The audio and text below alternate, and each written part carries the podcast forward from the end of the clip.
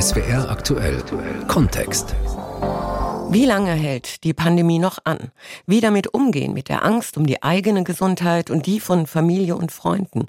Wie umgehen mit der sozialen Isolation, dem Alleinsein und der Einsamkeit, den ökonomischen Sorgen der unsicheren Zukunft?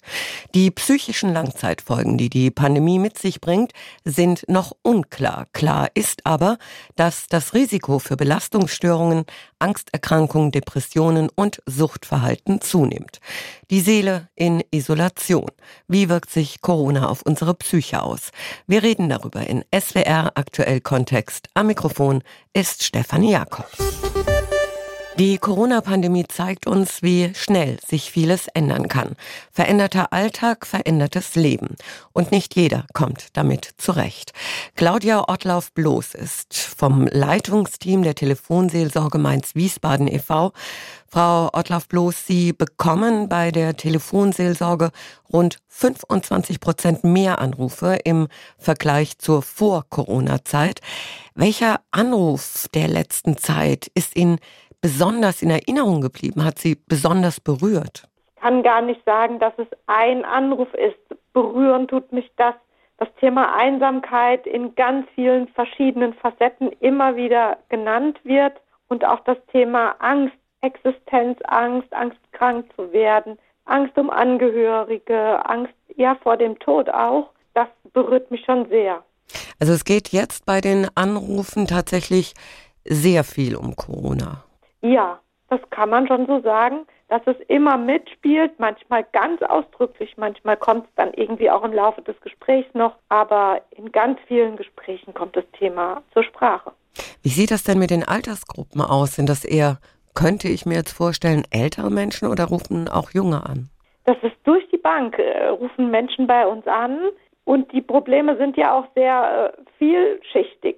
Also da rufen alleinerziehende Mütter an, die mit ihren Kindern zu Hause sitzen und irgendwie am Ende sind. Und da rufen alte Menschen an, die alleine leben und jetzt gar niemanden mehr sehen. Also das geht wirklich durch die, durch die Altersstufen durch. Also könnte man auch sagen, dass bei den meisten Anrufern und Anruferinnen ja eben diese, diese Distanz, die wir halten und halten müssen, zurzeit ein, ein großes Problem macht. Man kann Freunde nicht mehr in den Arm nehmen, man kann mhm. die Enkel nicht mehr umarmen. Also auch das Berühren und berührt werden fehlt. Ja, natürlich. Das fehlt ganz besonders. Und unsere Wahrnehmung ist, dass Menschen, die gerade in Umbruchssituationen sind, weil sie umgezogen sind, weil sie gerade eine neue Arbeit angefangen haben, weil sie sich getrennt haben von ihrem Partner oder ihrer Partnerin, dass die natürlich besonders eigentlich auf äh, die Unterstützung, den Freundeskreis, die Nähe zu anderen Menschen angewiesen sind. Und die trifft es gerade ganz besonders hart. Wie können Sie denn aber bei, also Einsamkeit ist sicher ein, ein heftiges Problem und sehr schwerwiegend. Wie können Sie an sich helfen, Hilfe leisten? Ist das einfach, dass man auch denkt, da hört mir mal jemand zu, da kann ich einfach mal mit jemandem reden? Ja, da haben Sie völlig recht. Das ist genau das, was wir tun. Wir halten auch mal Einsamkeit mit aus. Bei uns dürfen Menschen auch mal jammern, sie dürfen mal traurig sein und dürfen mal ihre Verzweiflung irgendwie aussprechen und wir bleiben einfach dabei und halten das mit aus. Und das gibt so ein Gefühl von Solidarität. Also in dem Augenblick ist dann die Einsamkeit auch für einen Augenblick lang mal nicht da. Wie gehen Sie denn persönlich damit um? Ich kann mir vorstellen, das ist ja wirklich sehr viel, was bei einem in Anführungszeichen abgeladen wird. Mhm. Wie kommt man damit zurecht? Das ist ganz interessant, dass es Zeiten und Tage gibt, da kann ich das sehr gut hören und es beschäftigt mich auch nicht lange. Und dann gibt es Tage, wenn ich selber mit solchen Gefühlen zu tun habe, dann beschäftigt mich das natürlich mehr und das hat immer mhm. was mit mir zu tun. Mhm. Frau Ottlauf, bloß die familiäre Gewalt, die hat nicht nur bei uns in Deutschland, äh, sondern weltweit in der Corona-Pandemie stark zugenommen. Wenden sich Betroffene auch an die Telefonseelsorge mit diesem Problem? Erstaunlicherweise ist es zwar auch da, aber nicht so hoch, wie wir es erwartet hätten. Es könnte das sein, dass es schwer ist zu telefonieren. Solche Fälle kennen wir auch. Es kann aber auch manchmal die Scham sein, sich so zu schämen dafür, dass so etwas passiert, dass es lange dauert, bis jemand überhaupt darüber sprechen kann. Vielen Dank, Claudia Ortlauf-Bloß von der Telefonseelsorge Mainz-Wiesbaden e.V. Wie wirkt sich die Pandemie auf unsere psychische Gesundheit aus? Darüber sprechen wir in SWR aktuell Kontext jetzt mit Andreas Meyer-Lindenberg. Er ist Direktor des Zentralinstituts für seelische Gesundheit in Mannheim.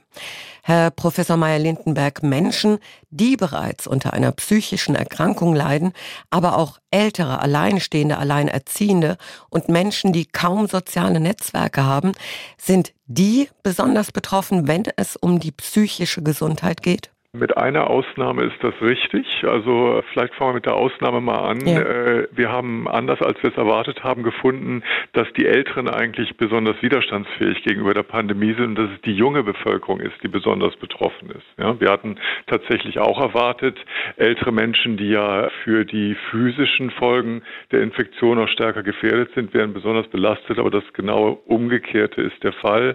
Zwei Studien des Zentralinstituts und auch viele andere Untersuchungen Untersuchungen haben eigentlich alle gezeigt, dass besonders die jungen Menschen und da in vielen Studien auch wiederum besonders die jungen Frauen betroffen sind mhm. von der Pandemie. Da haben wir also durch die Daten unsere Meinung geändert. Die anderen Dinge, die Sie sagen, Menschen, die äh, schon vorher eine psychische Störung hatten, Menschen, die Angst haben oder sogar erleben mussten, dass sie jemanden verloren haben in ihrer Familie, Menschen, die äh, sozial isoliert und allein sich fühlen und Menschen, die auch von den sozioökonomischen Folgen bedroht sind, sind in der Tat eine Risikogruppe.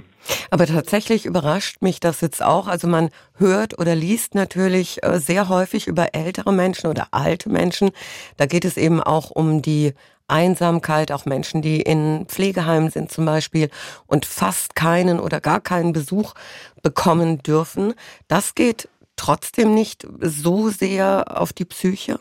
Genau. Also okay. da, äh, natürlich sind diese Dinge im Einzelfall genauso, wie Sie sie schildern. Wir müssen auch was dagegen tun. Die ganze Debatte über Einsamkeit, die ja zu Recht äh, in der sozialen Isolierung ein Kernproblem in unserer Gesellschaft, äh, gerade auch im Rahmen des demografischen Wandels erkannt hat. Diese Diskussion ist natürlich absolut richtig. Und es ist auch richtig, dass jemand, der beispielsweise erkrankt ist und im Pflegeheim nicht besucht werden kann, da im besonderen Maße belastet ist. Aber die Studien, die wir jetzt in der Bevölkerung gemacht haben, wo wir jetzt also ohne so eine Hypothese hingehen und eine Gruppe von Leuten befragen, deren Zusammensetzung der der Bevölkerung entspricht, die zeigen, dass es besonders die Jungen mhm. sind, die äh, stark betroffen sind. Und da müssen wir dann auch die Konsequenz daraus ziehen und um diese Gruppe besonders kümmern. Wir haben da auch, um jetzt mal eine Studie dem eigenen Institut zu erwähnen, auch relativ klar gesehen, dass das eine Beziehung hatte zur sozialen Isolation und dem Gefühl, sich isoliert zu fühlen. Diejenigen, die sagten, ich äh, habe ganz wenig äh, Kontakte, viel weniger als ich will, die waren dann in über der Hälfte der Fälle tatsächlich dann stark belastet. Da gab es einen Zusammenhang. Also einmal, weil äh, weitgehend die Schule fehlt, aber weil ich eben auch nicht mehr mit meiner, ich sage jetzt mal Clique oder mit meinen Freundinnen und Freunden zusammen sein kann. Genau, das würde man tatsächlich so vermuten. Äh, Schule ist natürlich auch ein wichtiges soziales Feld, gibt aber auch eine Tagesstruktur. Wie macht sich das dann aber bemerkbar? Worunter leiden dann die Kinder und die Jugendlichen? Was wir dort abfragen, ist einerseits das Gefühl des Belastetseins, stehe ich unter Stress. Dann äh, gibt es Symptome, die mit einer Depression was zu tun haben. Ist meine Stimmung gedrückt? Ist mein Antrieb schlecht? Und äh, was man auch in vielen Studien erhöht findet, Sie hatten es ja in der Anmoderation auch gesagt, sind Angsterkrankungen, äh, Grübeln, Sorgen vor der Zukunft, Sorgen könnte erkranken und Suchterkrankungen. Ja, das haben mhm. wir auch in früheren Pandemien äh, schon gesehen, dass Suchterkrankungen ansteigen in so einer Situation und dann auch höher bleiben, nachdem die akute Welle abgeklungen ist. Das Zentralinstitut hat ja eine Befragung zusammen mit Kollegen aus Nürnberg gemacht, in der ja rauskam, dass über ein Drittel der Bevölkerung deutlich mehr getrunken hat und auch deutlich mehr geraucht hat in der Pandemie als vorher. Ich möchte noch mal kurz bei den jungen Menschen bleiben.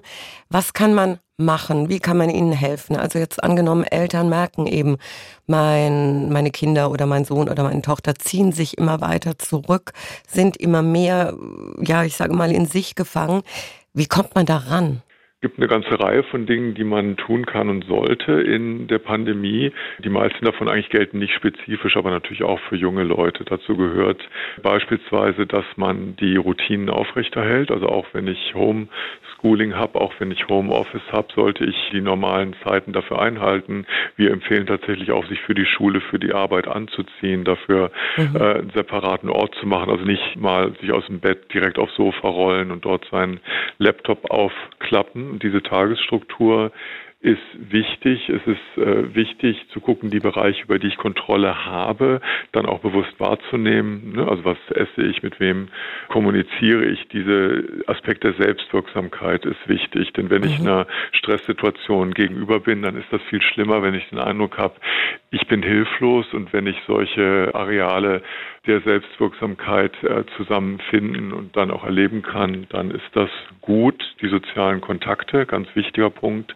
die aufrechtzuerhalten. Äh, dabei kann man helfen bei eigentlich den meisten, aber bei Jugendlichen und Digital Natives besonders sind soziale Medien da wichtig. Also da sollte man jetzt nicht sagen, äh, starr nicht den ganzen Tag auf dein Smartphone. Man muss gucken, was dann da passiert. Und wenn es dann darum geht, mit den Freunden in Kontakt zu bleiben, dann hat das aus unserer Sicht mehr positive Aspekte als negative. Sport, Bewegung äh, ist gut. Mhm. Ähm, Dinge, die man gerne tut, die zur Entspannung beitragen, Musik hören beispielsweise sind gut und was auch zur Selbstwirksamkeit so, sowie zu den sozialen Maßnahmen gehört, ist, dass man auch was für andere tut. Ne, dann, dann tue ich was Positives und ein sozialer Kontakt, wenn ich, was ich meinen Nachbarn, wenn ich raus kann, einkaufen gehe. Und werde auch gebraucht quasi. Genau, ja, genau. Ja. Ja. Was mir auffällt, über was auch wenig äh, geredet wird, das sind die Menschen, die an Covid-19 erkrankt waren oder erkrankt sind, teils schwer. Man steckt das ja nicht nur körperlich nicht einfach weg, sondern auch psychisch nicht.